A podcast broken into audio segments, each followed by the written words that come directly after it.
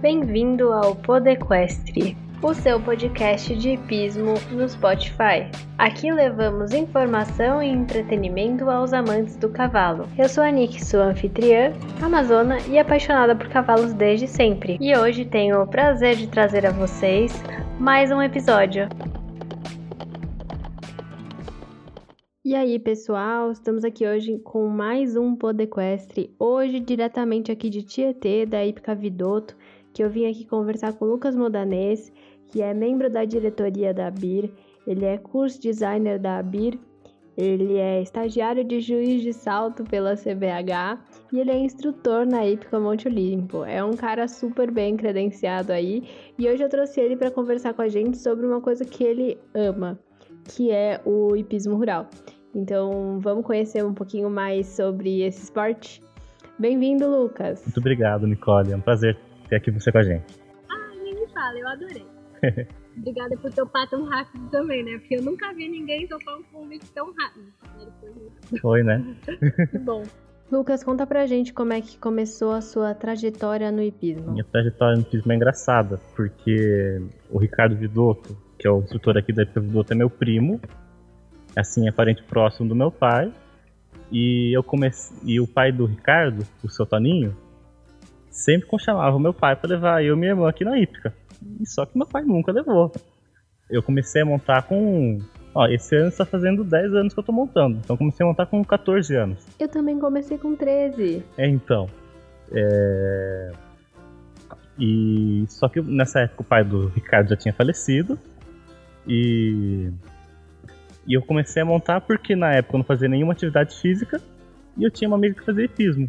Daí minha mãe falou: Lucas, vai fazer hipismo com a Giulia para você fazer pelo menos alguma atividade física, para não ficar só em casa sem fazer nada. E tô aqui, não parei desde então. Obrigada, então. mãe do Lucas, que desde o começo já começou a considerar o hipismo como esporte, né? Essa pessoa merece muitas estrelas. Mas eu acho que hoje em dia ela ia voltar no tempo e não deixar fazer o hipismo, né? Será? Ah, Dona Cláudia ama cavalo, mas não gosta do gasto. Quem que gosta do gasto, né? Mas se bem que é o único gasto que eu olho para trás e eu falo, gastei feliz? Fui feliz fazendo isso? E é uma coisa muito duradoura, né? É, com certeza. Eu, meus pais já falaram, Lucas, já parou pensar quanto você gastou com cavalo? A resposta é, já parei. Inclusive tem uma planilha no Excel para saber quanto que eu gasto por mês e eu vejo isso toda Precisa vez. planilha justamente para não ver o valor, mas cada dinheiro gasto valeu a pena. Ah, eu também, sem dúvida. E aí você começou a montar aqui mesmo e ficou aqui a vida inteira? Ano passado comecei a ir para Botucatu, na IFCA Monte Olimpo, onde eu dou aula de pismo rural. Mas a minha égua fica aqui em Tietê ainda. Eu não paro um final de semana em casa, porque ou é prova, ou é Botucatu, ou é curso. Bom, o Lucas ele é responsável por alguns cursos de fomento ao hipismo aqui no Brasil. Eu já vi ele organizando cursos de juiz de salto, cursos de curso designer e são coisas que o hipismo tava mesmo carente, precisando, né? Lucas, como é que você pensou nisso? Como é que você teve essa ideia de, de tomar essa iniciativa? Inclusive, parabéns, porque a gente tava precisando, né? Simples, não tinha. Eu sempre quis fazer um curso de armador de salto, desde que eu comecei a montar, para pelo menos aprender. Não tinha, nunca tive muita intenção de armar prova. Daí eu fui ver, tinha uma vez por ano na época paulista. Mas quem é do interior não consegue ir todo final de semana para São Paulo, tem todo o gasto, hotel, né, viagem. Eu fui de atrás, conversei com um amigo meu, me passou o contato dos diretores da federação e da CBH e arranjei o curso de desenhador de percurso com o Baíca. Depois foi o de juiz com Pedro Cordeiro. E daí eu também até trouxe um curso híbrido com o José Cabral, lá de Brasília. Lucas, conta um pouco mais de quem são essas pessoas, né? Eu acho que quem é iniciante no esporte talvez não tenha os nomes tão frescos na, na cabeça. E eu acho que para quem pratica hipismo e não reconheceu nenhum desses nomes, pesquisem, porque essas pessoas com certeza fazem diferença no esporte. Vamos começar pelo Baíca. O Baíca ele é um dos poucos armadores aqui do Brasil que é FEI três estrelas.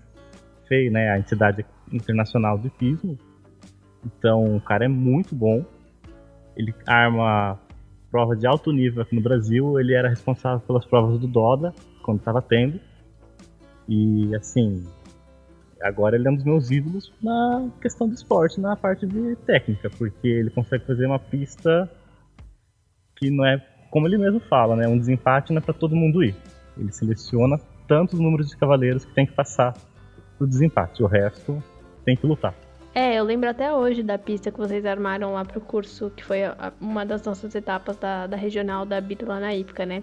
Que tava inclusive uma pista muito caprichada. E eu acho que o Todd, que é quem arma lá pra gente, tá inspirado até hoje, né? Porque mês passado teve a primeira etapa lá da, da regional e eu olhei para aquela pista e falei, caramba, Totti tá inspirado. Isso daí não é pista de primeira etapa, tava super técnica. É, mas eu vou falar que todo mundo da BIR que fez o curso com Baíca, depois que armou umas provas depois do curso, estava inspirado também. Fez umas pistas, umas curvas que a gente não estava tão acostumado. Foi muito bom, trouxe mais técnica e competitividade para as provas. É, e eu acho que se a gente está falando de fomento do hipismo, a gente tem que começar e fomentar desde a base. Às vezes não é tanto lógico, tem as categorias de base, as provas e tudo mais, mas levar esse conhecimento de armação de percurso, quais são as regras e tudo mais, né? Porque senão a gente fica preso numa zona de conforto ali, porque fica muito fácil. Você pula um, pula pra direita. Pula outro, vira pra esquerda. Fica nisso é muito fácil, né? É sempre a mesma coisa. Olha aqui, ó, esses cursos que eu fiz, eu trouxe cavaleiro, professor, pai de aluno, aluno mesmo. Eu lembro que tinha no curso de juiz, criança fazendo curso é sempre bom. Conhecimento nunca é demais, né? Eu lembro que eu fui pro curso do, do Pedro Cordeiro, né? Que a gente fez junto de, de juiz de salto. Eu fui como Amazona com o intuito de aprender sobre as regras do esporte. Porque até mesmo eu, que tô há bastante tempo no esporte, é difícil você conhecer, né? Todo o regulamento. Eu fui mesmo para aprender como não ser eliminado numa pista ou quais são as regras. Porque, ok, você fica preso ali naquele loop de ai, meu instrutor fala, meu instrutor ensina, aquilo ali te leva até um certo ponto. Eu acho que se você quer estar envolvido no esporte e evoluir, você tem que estar ligado, né, no que, que vai acontecer. Mas aí, o curso foi tão legal que eu penso em um dia trabalhar com isso. Alô, CBH, quero muito ser estagiária mesmo na, nas provas e, e, aprender cada vez mais sobre esporte, porque isso agrega muito então, valor. O curso que eu trouxe foi do Pedro, né? O Pedro é gente finíssima. Pedro Cordeira, hoje em dia, ele é diretor da CBH diretor técnico da CBH. O cara manja de tudo. Ele foi professor, ele tem uma IFCA agora arrendada para outra pessoa lá em Arujá. Acho que é esse o nome da cidade. Ele foi até mesmo diretor da BIR, professor de Cavaleiros da BIR. O cara é um ícone do esporte. Tanto que até hoje, se tem alguma dúvida de regra, meu primeiro contato é ele. E dentro do seu percurso no hipismo, sua modalidade sempre foi salto? Salto e hipismo rural. Aqui em Tietê a gente sempre treinou o salto e o pismo rural. Vou até falar que, na verdade, para mim, o pismo rural sempre foi uma, uma modalidade normal. Eu fiquei depois de um tempo que eu fui perceber que é só Não, a e há pouco tempo atrás eu estive lá em Florianópolis e as meninas falaram que há muito tempo atrás existia o hipismo rural lá, mas com o tempo parou de existir, né? E lá é um estado muito diferente, porque aparentemente só tem salto, né? Tem as outras modalidades, né? Do, do, dos crioulos, do, dos cavalos de trabalho e tudo mais, que é diferente um pouco do, do hipismo clássico que a gente pratica, mas de clássico mesmo é só o salto. Então, falta, né? A gente percebe que tem uma carência de, de profissionais capacitados, de instrutores, de, de pessoas que podem dar um respaldo ali para falar, ah, ok, faz isso, faz aquilo, a, a regra é essa. Então, é, a gente é muito carente em muitos estados do Brasil. A gente tá mal acostumado que aqui em São Paulo a gente tem tudo, todas as modalidades. Mas não é a realidade de todos os estados, Florianópolis né? tinha o turismo rural. A ABIR, antigamente, um pouco na década de 90, chegou a ter 14 regionais. Então, é, é a maioria em São Paulo, até porque a ABIR foi fundada aqui no interior de São Paulo, mas a gente já chegou a ter regional no Rio de Janeiro, várias regionais na região de Minas, que pegavam do sul de Minas até o meio ali de Minas, então não era só aquela parte perto de São Paulo, no Paraná, Santa Catarina, se eu não me engano até no Mato Grosso. O hipismo rural ele surgiu na década de 80 e se espalhou, né? O hipismo rural nada mais é, antigamente, claro, do que você pegar o seu cavalo e andar no saltando um staff, que é o cross country. Tanto que o hipismo rural é o único esporte de hipismo, além do CCE, o concurso completo de equitação, que tem o cross como uma parte da prova. Então, É, explica pra gente como é que funciona o hipismo rural. Eu não tenho tanto contato sobre, eu não conheço muito sobre. Acho que o intuito é justamente esse, né? Eu aprendo junto com todo mundo que tá ouvindo aí no, no Podequestre sobre as modalidades, sobre o hipismo e tudo mais, né? É, me conta um pouco como é que é, se o CCE pode ser considerado um braço do, do hipismo rural. A única coisa que eu sei é que a prova do CCE faz parte, em alguns momentos eu acho que a prova lembra ali uma equitação de trabalho, mas às vezes para mim não fica claro de ah, porque que é, é hipismo rural e não é CCE, ou porque que é hipismo rural e não é equitação de trabalho. E como é que isso também se converge com o CCA, né, que é o, que é o equivalente à atrelagem. Então, explica um pouco mais sobre esse escopo da, da modalidade. Então, o turismo rural, por muito tempo, foi a base do CCE. Tanto que a maioria dos cavaleiros olímpicos do CCE, que não foram os militares, que eram da BIR. Correram a BIR, alguns correm até hoje, né? Não só o campeonato CCE, alguns fazem salto, outros já se aposentaram no nível profissional, mas continuam montando. Então, assim, o hipismo rural é a base do CC, por quê? A prova do picadeiro, que é aqui na pista de areia, as figuras, eu gosto de fazer essa analogia. Lembra muito uma pista do adestramento. De forma reduzida? De forma reduzida, claro. Muito mais velocidade? Muito mais velocidade. É, porque queira ou não queira, no adestramento é o quê? Trocar de mão, assento, né? Postura. Quer ou não quer um tambor da, da figura do rural, é troca de mão e figura. Não, não, é uma analogia um pouco parecida, pensando assim. É, eu acho que é uma mistura, né? É, tem alguns elementos da equitação de trabalho, mas pra mim parece um mexidão de várias, várias modalidades. É, o hipismo rural é isso, uma mistura, tanto que é um dos poucos esportes genuínos brasileiros, né? O hipismo rural é só no Brasil que existe. E pensando um pouco na equitação básica, qual benefício ou quais benefícios você acha que o cavaleiro pode tirar dessa prática? Você acha que é, ele se desenvolve de um jeito que em outra, outras modalidades talvez ele não se desenvolveria? Qual você acha que é o principal benefício, né, da, do hipismo mural para os cavaleiros? Eu, antes de começar a montar, não tinha coordenação motora alguma. É, então. é, acho que é normal da gente de piso não ter muita coordenação, né? Mas o rural trabalha muito mais a coordenação e lógica. Você tem que ter um pensamento muito rápido para você não esquecer a figura. Por mais que a gente faça o reconhecimento de pista igual o salto normal, a gente já tem que pelo menos lembrar de cabeça como é tal figura, né? Você não vai para uma prova sem saber o básico. E como é que fica a divisão dos níveis? Como é que funciona isso? É por altura? E aí todas as alturas fazem as mesmas figuras? Como é que funciona isso? Tem, tem algumas coisas que são obrigatórias para algumas categorias. Por exemplo, a partir do 80 Master, que é a categoria para cavaleiros acima de 35 anos, coisa única do, da BIR, que é, é pessoal que já montava, parou de montar, é pai que tem filho, que não quer correr com o filho, e também aquele pessoal adulto que não quer correr é, tem que ter o recuo, que é uma figura obrigatória. Daí do 80 Master, 90, 1 metro e 1 metro e 10, que é a última categoria do piso rural, o recuo obrigatório. Fora isso, todas as categorias têm que ser de duas a três figuras, que podem ser variadas, né? Então, tem figuras que é o 8, acho que o 8 todo mundo deve. Todo mundo treinou isso em algum momento da vida. É, seja sem ser com tambor, você sabe fazer um 8. Tem o contorno, que também é só um tambor, só passar em volta. E tem as coisas mais complexas, como aqui na pista está o coração. São cinco tambores que você tem que fazer o traçado em volta deles e contornar um tambor no meio e sair no mesmo lugar que você entrou. É, trabalha bem a lógica. E quais as raças que você acha que tem mais jeito para essa modalidade? A gente falou um pouco no, no podcast da atrelagem, né?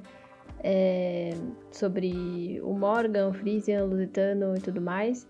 E no rural, você acha que tem alguma marca que tem mais aptidão para pra praticar ou qual é o esquema? Tô fazendo essa pergunta um pouco tendenciosa porque eu já sei a resposta, mas eu quero ouvir de você. Ó, não pode falar de piso rural não falar do cavalo árabe, né? Cavalo versátil. Por mais que seja um cavalo grande, é um cavalo que salta tudo. Não, é um cavalo corajoso, então muito importante pro trote tem a resistência que nem outro cavalo tem, né? Não pode também árabe faz enduro, né? Árabe e o ângulo árabe. Então, não sei quanto tempo de prova que é o Enduro, não entendo nada do Enduro, mas eu sei que é longo. Sei que não é um trotinho, é um galope. 120 km. Então, tá certo que no Cross a velocidade é acima do Enduro, né? Galope, mas ainda assim, é... não é qualquer cavalo que chega. Hoje em dia as provas estão mais, mais não mais fáceis, mas mais seguras, talvez. Então hoje em dia não precisa ser exatamente o cavalo árabe. É, a minha égua PSI faz rural super bem. No cross também ela tem muito mais força que os cavalos árabes. Só E aí, E aí, como funciona uma prova de pismo rural? Como é a A organização? prova de pismo rural são três tipos de prova que podem existir. A prova simples, que é sem cross, que acontece só na pista de areia. Daí pode ou não, vai da diretoria da prova decidir se ela vai valer a mesma quantidade de pontos com a prova normal. Que a prova normal é isso, é o cross e o picadeiro. E tem a prova completa. A prova completa só tem uma vez por ano. E essa prova são dois dias de pismo rural. Você começa de manhã com a prova de resistência, que é um mini percurso de enduro. É um enduro reduzido, né? Daí tem a prova de steeplechase, que é uma corrida com sebes. A sebe é um obstáculo de madeira fixo. Ou também nas categorias das crianças a gente coloca um fardo de feno. É uma coisa tipo um caça-raposo, assim. Exatamente. Só que daí é é um obstáculo de madeira com umas folhas. Pra ficar um pouco mais alto do que é. Então o cavalo dá um pulo maior, porém é um obstáculo menor. Só que daí a velocidade também é acima do cross e acima da resistência. É uma prova de mais velocidade mesmo. Normalmente não dura 50 segundos. Né? caramba. É bem legal. Daí depois da prova do steeplechase, tem o cross country no final do dia. O cross é o normal que a gente está acostumado. O percurso de força livre tem acho que 1.300 metros de extensão. Mais. Então já é uma prova que cansa o cavalo. Então não adianta nada você ir despreparado para essa prova. Então o cavalo participa aí de três mini provas em um dia, né? E o segundo dia fica como? Antes de começar o picadeiro, a gente faz o vet check. Né? Todos os cavalos que participaram das provas com cross têm que passar pelo vet check, sem exceção. Passando no vet check, a gente vem para a pista de picadeiro de pismo rural, que é uma... aí já não tem nada de diferente. É o salto, a baliza, o spinner. Então na prova do hipismo rural não tem uma pista de salto completa, né? É uma coisa diferente. Tanto que a gente até chama picadeiro, não é pista. Picadeiro, entendi.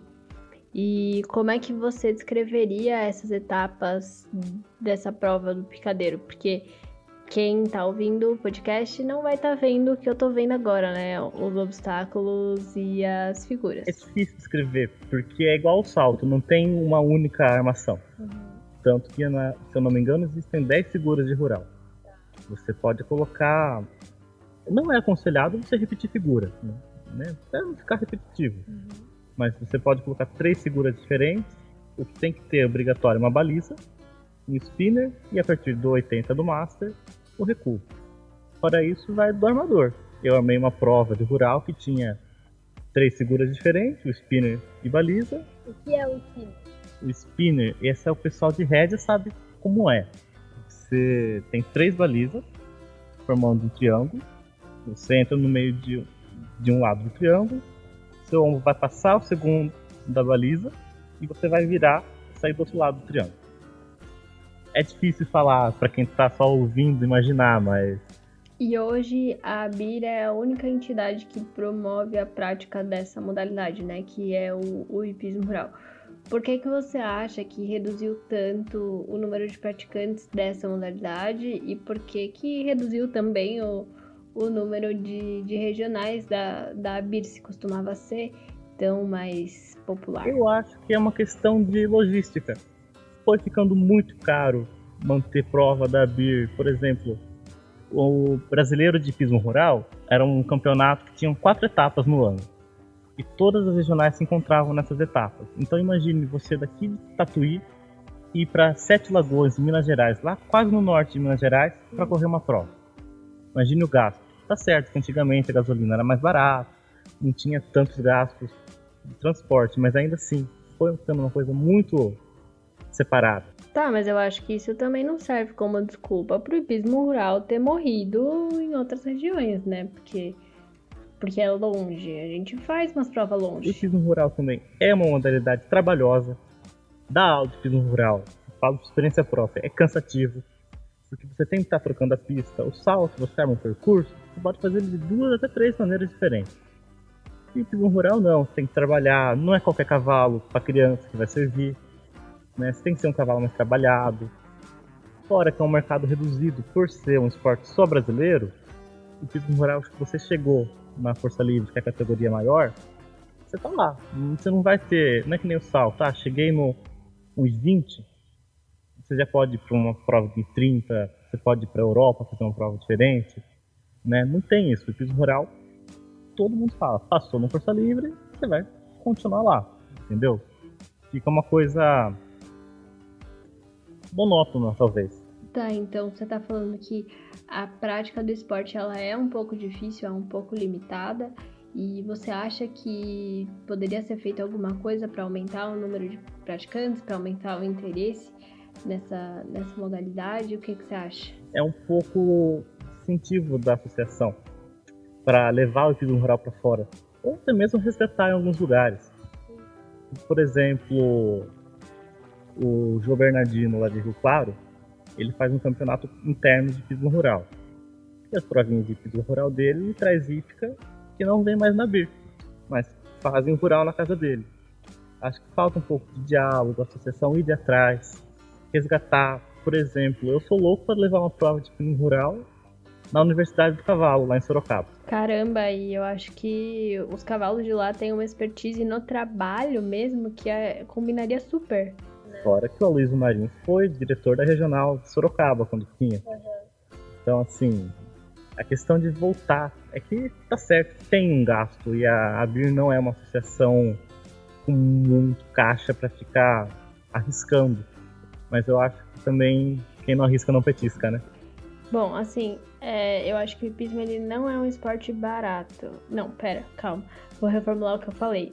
O hipismo, ele não é um esporte tão barato. Você pode praticar ele de diversas formas, de maneira que ele seja um pouco mais acessível, e você pode praticar de uma forma que ele custa caríssimo, assim, né? Dependendo de onde você monta, quantos cavalos você tem, quais cavalos você vai e tudo mais, né? E eu percebo é, a evolução, né? Porque tem alguns esportes, como a equitação de trabalho, que há tempos atrás era super forte e hoje caiu um pouco, né? É, mas mesmo assim tem poucas provas, mas você vê que as provas, as pessoas que participam, elas gostam, elas fazem questão de, de participar, né? A gente brinca, na Bira a gente faz o salto e o hipismo rural no final de semana. E a gente fala o pessoal do rural vai para qualquer lugar. Eu já corri prova de hipismo rural em Jaú, assim, sem dinheiro, mas fui, com, competi, classifiquei, fui. É, a gente já foi pra Colina. Colina é longe pra caramba, é do lado de Barretos. Imagina, a gente tem que sair. O ideal era sair na quinta-feira, saindo na sexta-feira com os cavalos. Não lembro nem quantas horas de viagem foi. Foi meu ter- minha terceira etapa de prova fora de casa, sabe? Um moleque de tudo, sem meus pais, como professor, acampamos lá. E o pessoal do hipismo rural, ele pratica só o hipismo rural ou outras modalidades também? Não, isso que é, o hipismo rural é versátil. Você pode fazer rural, fazer salto, fazer CCE.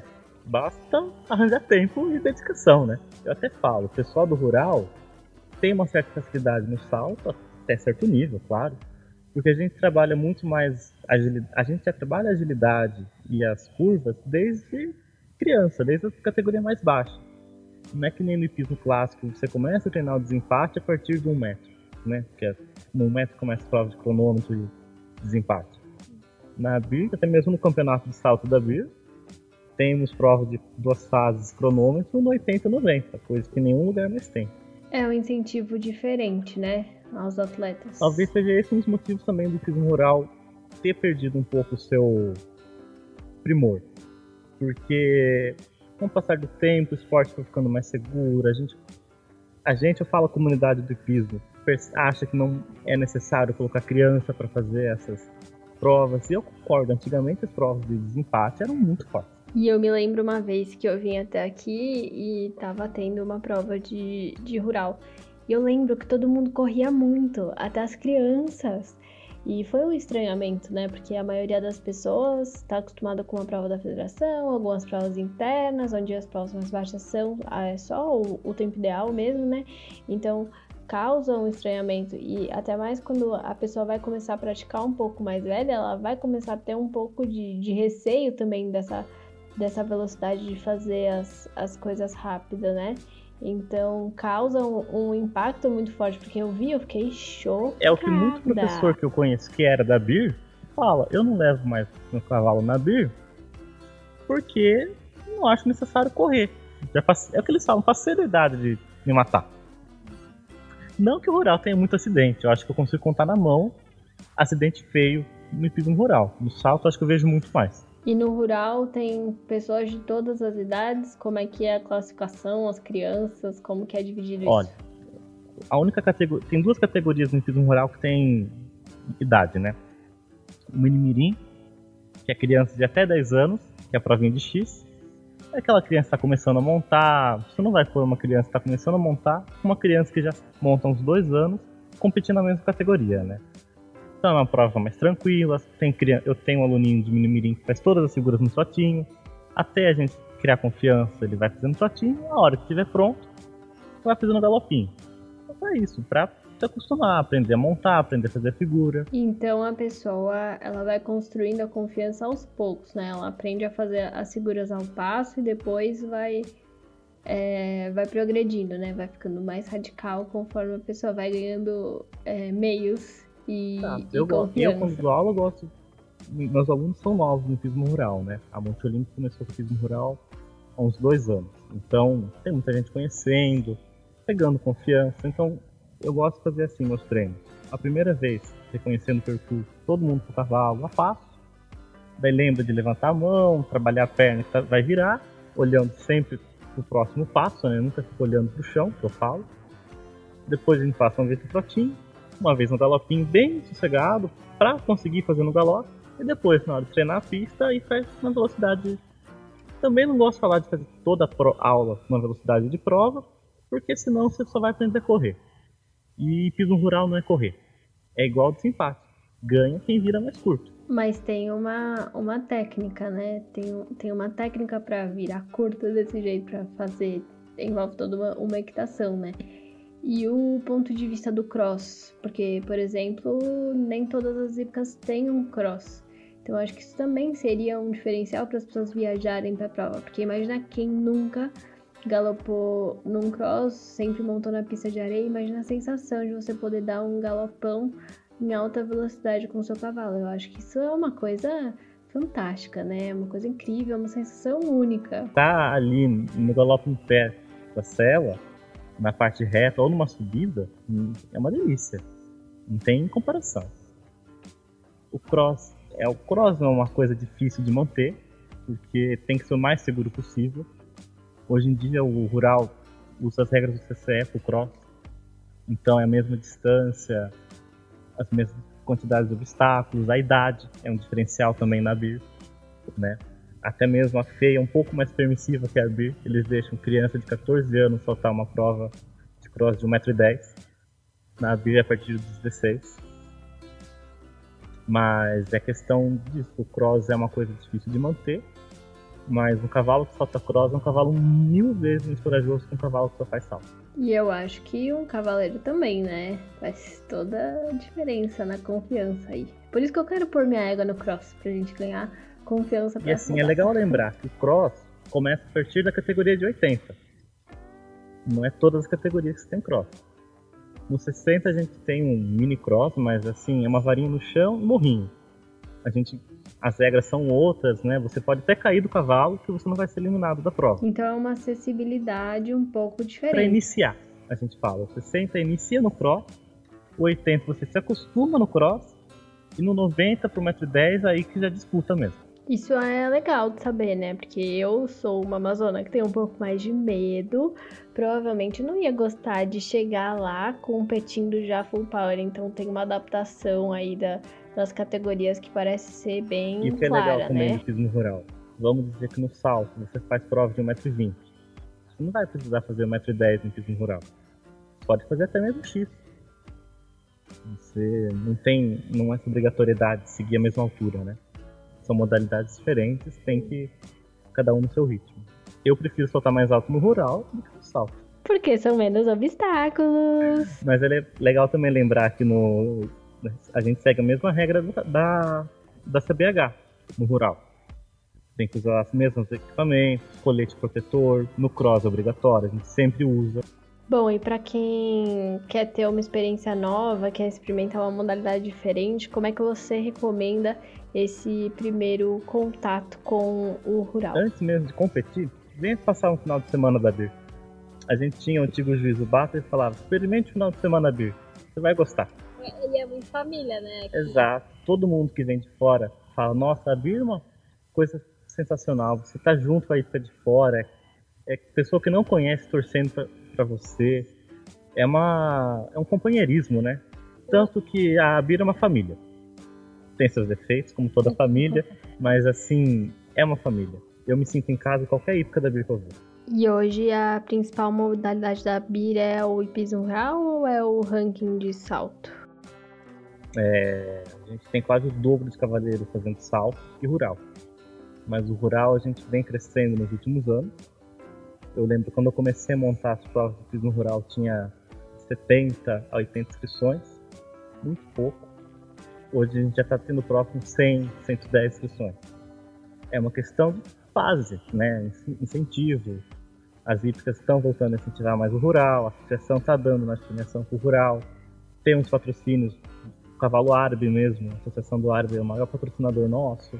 E um instrutor de salto, por exemplo, ele pode dar aula de rural ou tem alguma certificação específica para você ser instrutor de pismo rural? Eu defendo a ideia que devia ter uma, um curso para instrutor de rural. Mas é muito, ainda é muito, muito é custoso. Acho que ainda falta o know-how. Esse é o termo.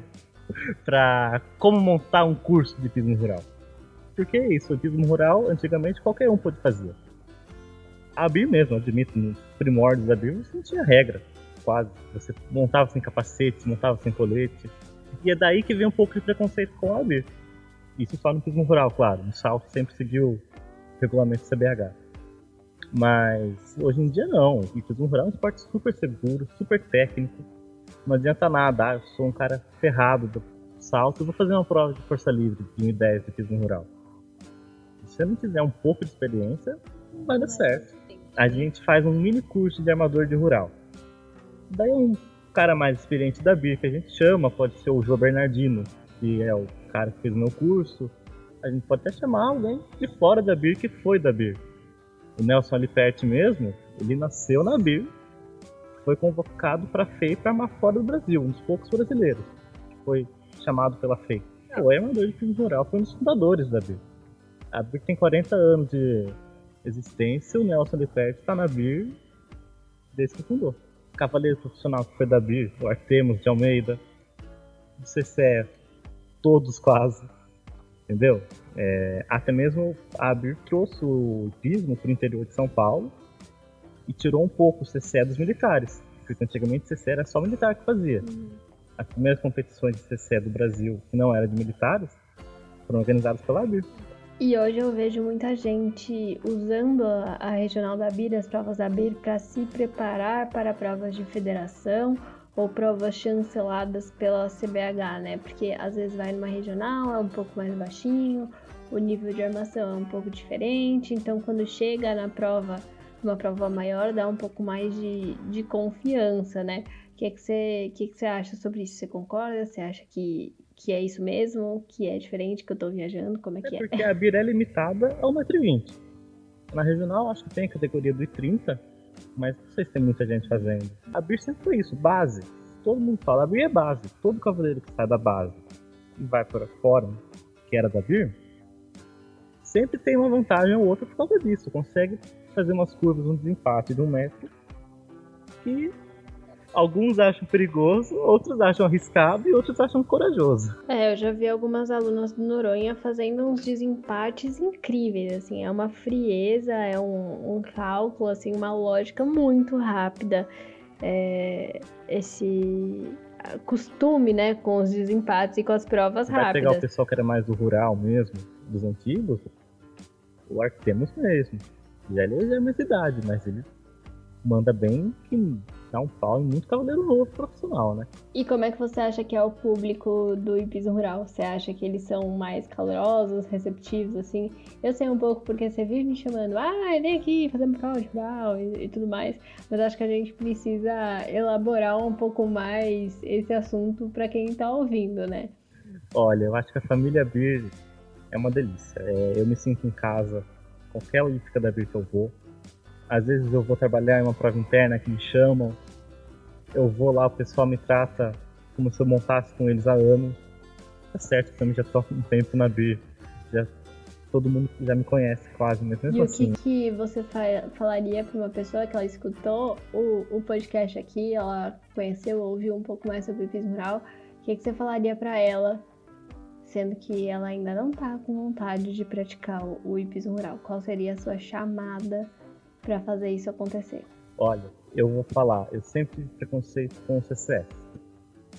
Não sei porquê, talvez antigamente tinha uma rivalidade do rural com o CCE, mesmo o rural sendo a base do CCE. Eu fui para uma prova CCE, nunca competi, nunca tive essa oportunidade ainda. Mas eu fui assistir e vi que não é esse bicho de sete cabeças. Às vezes a gente tem um preconceito, ou preconceito, do que é tal coisa, mas eu acho que só dando uma chance, sabe? Você nunca sabe se você gosta de giló, se você nunca comeu. Você tem que experimentar para opinar. E às vezes não é nem correr uma prova de pinho rural, assistir. É um ambiente muito gostoso. E é uma prova competitiva, né? Chega a ser contagiante para as pessoas. Exato. E assim, você vai criar muito mais garra. É, um cavaleiro profissional estava conversando com ele esse final de semana, falou: os cavaleiros da BIR têm muito mais brilho que muito cavaleiro normal. E criança tem muito mais brilho que cavaleiro profissional. E eu acho que a gente que gosta de, de cavalo, isso é fundamental, né? Faz, faz toda a diferença. Até aquela vontade, aquele brilho no, no olho, aquela vontade de estar ali junto com o cavalo. Eu acho que isso é espetacular, é uma coisa única do, do hipismo, né? A gente dá valor pro nosso companheiro de, de quatro patas aí. A Cláudia Lechowski fala: a maioria da gente é, é amador. Até mesmo, tem professor que é amador no esporte. Não tem vergonha nenhuma disso. A gente tem que fazer uma coisa boa. Boa para os cavalos, boa para as crianças, boa para todo mundo, né? É, a BIR tem seus erros, mas como a federação, como a CBH, cada feita tem seus erros. Ninguém é perfeito. Nenhuma modalidade é perfeita, nenhuma entidade é perfeita. E com o tempo as coisas vão melhorando. Eu tô há 10 anos na BIR e já vi muita melhora. Muita coisa, assim. Não só na BIR, mas no esporte No também. esporte né? em geral, é exato. A regional mesmo, que é a BIR, mas é um pouco mais separada, melhorou muito das primeiras provas para essa. As regionais da federação, a federação voltou a fazer campeonato de escola, salto iniciante. A CBH está incentivando. Eu acho que esse é o caminho, incentivar. Não importa a modalidade. Hipismo é hipismo, a gente gosta do quê? De cavalo.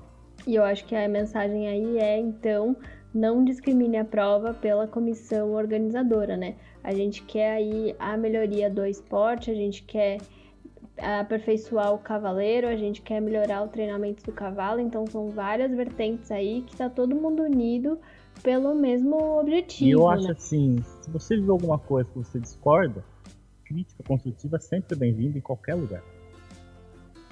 Você não vai chegar xingando todo mundo, mas você fala, ó, eu achei um pouco perigoso tal coisa. Ou achei que podia melhorar a estrutura disso. Faltou um banheiro, por exemplo. A gente vai de atrás.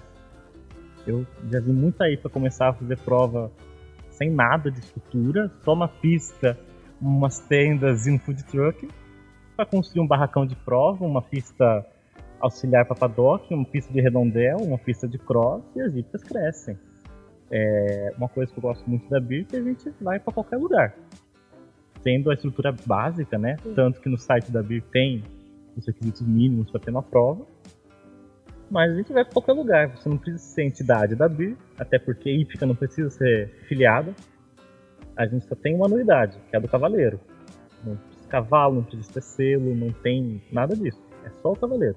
E até assim, por não ter tantas taxas, não abrir ser uma entidade independente. E é por né? isso que também falta um pouco de, de fomento, de conhecimento Exato, da a BIR. gente não tem o apoio da Comissão Brasileira, de, é, Confederação Brasileira de Pismo. A gente é uma entidade vinculada à CBH. Segue as mesmas regras, mas eles não mandam na gente. A gente não opina neles e eles não mandam na gente. Sempre bom ressaltar, né, que não é porque a ABIR não é direta da CBH que a ABIR maltrata cavalo, tá? Porque Por favor. né? A gente segue as mesmas regras da CBH. Na verdade, a gente segue as mesmas regras da FEI. Vamos até já deixar mais claro. Justamente por isso. A gente é independente do no, independente no Brasil, mas não é porque a gente é independente que a gente não vai conversar com as entidades, né? Tanto que o CCE, a gente faz prova junto com a CBH e a Federação Paulista. Sempre foi assim, a vida inteira. O CCE, sempre, até um tempo atrás, era tocado só pela ABIR e a CBH só dava assinatura. Agora não, agora a CBH está voltando a resgatar, incentivar o CCE neles, mas por muito tempo o CCE foi tocado só pela ABIR. Então eu acho bom destacar mais uma vez que o nosso objetivo aqui é sempre levar informações sobre o esporte para as pessoas, né? Fazer, conhecer novas modalidades, novos regulamentos, despertar a curiosidade, porque eu acho que todo mundo dentro do hipismo também já teve aquele momento de reflexão. Ah, é isso que eu quero fazer da minha vida, é essa modalidade, é esse esporte, eu gosto tanto de cavalo, mas não sei o que fazer.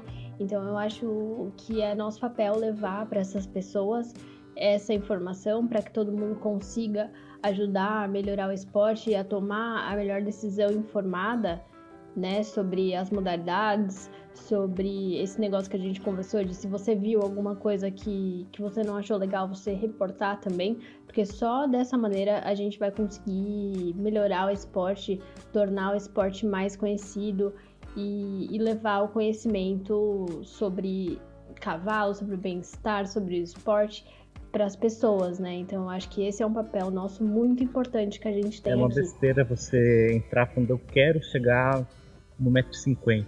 Não, você tem que falar, eu quero. Eu quero saltar quanto? Não, não existe isso. Você vai indo aos seus níveis. Se você chegar num metro ficar confortável e não quer seguir na área profissional, no esporte, fica num metro. Se diverte. A gente não pensa. Eu acho que a gente se cobra demais. A gente tem que se divertir. Ninguém, ninguém tem a obrigação de subir de nível só porque tá há determinado tempo na categoria. Tem que subir porque achou que deve, tem que subir porque se sentiu confortável e, e é assim. Eu passei na faculdade inteira na categoria de 80. E todo mundo falava, no 80 faz uns anos. Então, eu fiquei seis anos no 80 do rural e todo mundo falava, Lucas, mas você tá bom, por que você não faz 90? Eu falei, ah, mas eu treino uma vez por semana, bem porcamente, daí já tem prova no final de semana, tô confortável, pra que forçar o cavalo? Chance de machucar ele, machucar eu, ele principalmente, né? Sim, acho que em primeiro lugar a gente tem que prezar sempre pela nossa segurança, pela segurança do cavalo, pelo bem-estar do cavalo e do cavaleiro, né? Porque depois, se você se, se machuca emocionalmente, é um pouco mais difícil de voltar a gente sabe, todo mundo passa por isso, né? Então, Lucas, obrigada pela sua, sua presença aqui no podcast. Na verdade, obrigada pela minha presença, porque eu que vim até aqui te ter, mas eu adorei esse papo. E obrigada pela disponibilidade. Fazer uma propagandinha. Lógico. você quer conhecer um pouco mais do piso rural, no dia. no primeiro final de semana de junho, se não me engano, dia 2, 3 e 4, a gente vai ter uma clínica com o João Bernardino, de piso rural. O João é o maior cavaleiro de rural da atualidade. Tem mais de 11 títulos no campeonato de força livre. E o cara manja muito. Ele é fake coach, ele faz todos os cursos que eu organizei até agora. Ele fez de juiz, de armador, de treinador. O cara é muito bom. E essa clínica vai ser isso, para incentivar quem não conhece o rural, quem é iniciante, a montar. Tanto que a gente está tendo até um patrocínio da Associação do Cavalo Árabe. Você tem um cavalo árabe, ângulo árabe, cruza árabe, registrado na BCCA, você vai ganhar 150 reais de desconto nessa clínica. Sua baia já vai estar paga. E se você usar até mais cavalos, a gente pode até negociar um extra. Gente, tá aí uma super oportunidade da gente conhecer e ajudar a fomentar o, o hipismo rural. Se você ficou curioso para conhecer um pouco mais essa modalidade, recomendo aí o contato com o Lucas, recomendo a, a clínica. É, eu acho que a gente está aqui para levar conhecimento sobre as mais diversas modalidades, né? É, fazer o hipismo ganhar visibilidade dentro do, do Brasil porque eu acho que a gente ainda tem muito preconceito com as modalidades, sobre, ah, eu não entendo esporte. Então é um pouco desse conhecimento que eu quero levar, né? E eu acho que também a ideia de, ah, tenho medo de saltar, é o único esporte que eu posso praticar tendo contato com o cavalo? Não, de jeito nenhum. É, a gente tem aqui esportes, modalidades para todos os gostos, então eu acho que é um esporte muito especial que traz pra gente o, o contato com o cavalo, que é um ser incrível, que faz a gente conhecer muito sobre a gente mesmo e sobre a família Abir. O que, que eu tenho para dizer sobre isso? Faço parte há alguns anos já e é uma atmosfera contagiante. Tenho certeza que qualquer pessoa que tem um, uma vibe mais família, que quer um ambiente leve, descontraído, gostoso, para se relacionar com, com, com, as pessoas, com os amigos, ter um momento ali de, de diversão, eu, eu recomendo e eu acho que todo mundo devia, devia conhecer aí esse. Ó, oh, uma coisa que eu já percebi: às vezes não dá tempo de você aquecer todos os seus alunos numa prova. Tem 10 alunos numa categoria, você tem que descer para ver eles na pista. Já vi muitas vezes professor amigo meu aquecer meu aluno, eu aquecer aluno do professor, até mesmo com o Ricardo aqui de TT agora, que eu não sou tão aluno assim dele, ele vira e mexe pede ajuda minha, até mesmo mais avançados, a gente se ajuda no paddock. É isso, é uma união que não tem em outros lugares. Então acho que com essa mensagem é uma boa para a gente encerrar. É, mostrar um pouco desse acolhimento, esse lado diferente do hipismo que às vezes as pessoas não estão acostumadas. Lucas, a gente vai continuar se falando porque eu acho que você tem muito mais a agregar aqui no, no Poder Equestre, além do hipismo rural né? Eu acho que conhecimento nunca é demais e a gente tem que levar isso para frente aí. E com certeza vamos nos falando, vamos compartilhando as boas informações para a gente poder fortalecer o nosso esporte que a gente tanto ama. Obrigada pela sua participação e eu agradeço muito a disponibilidade.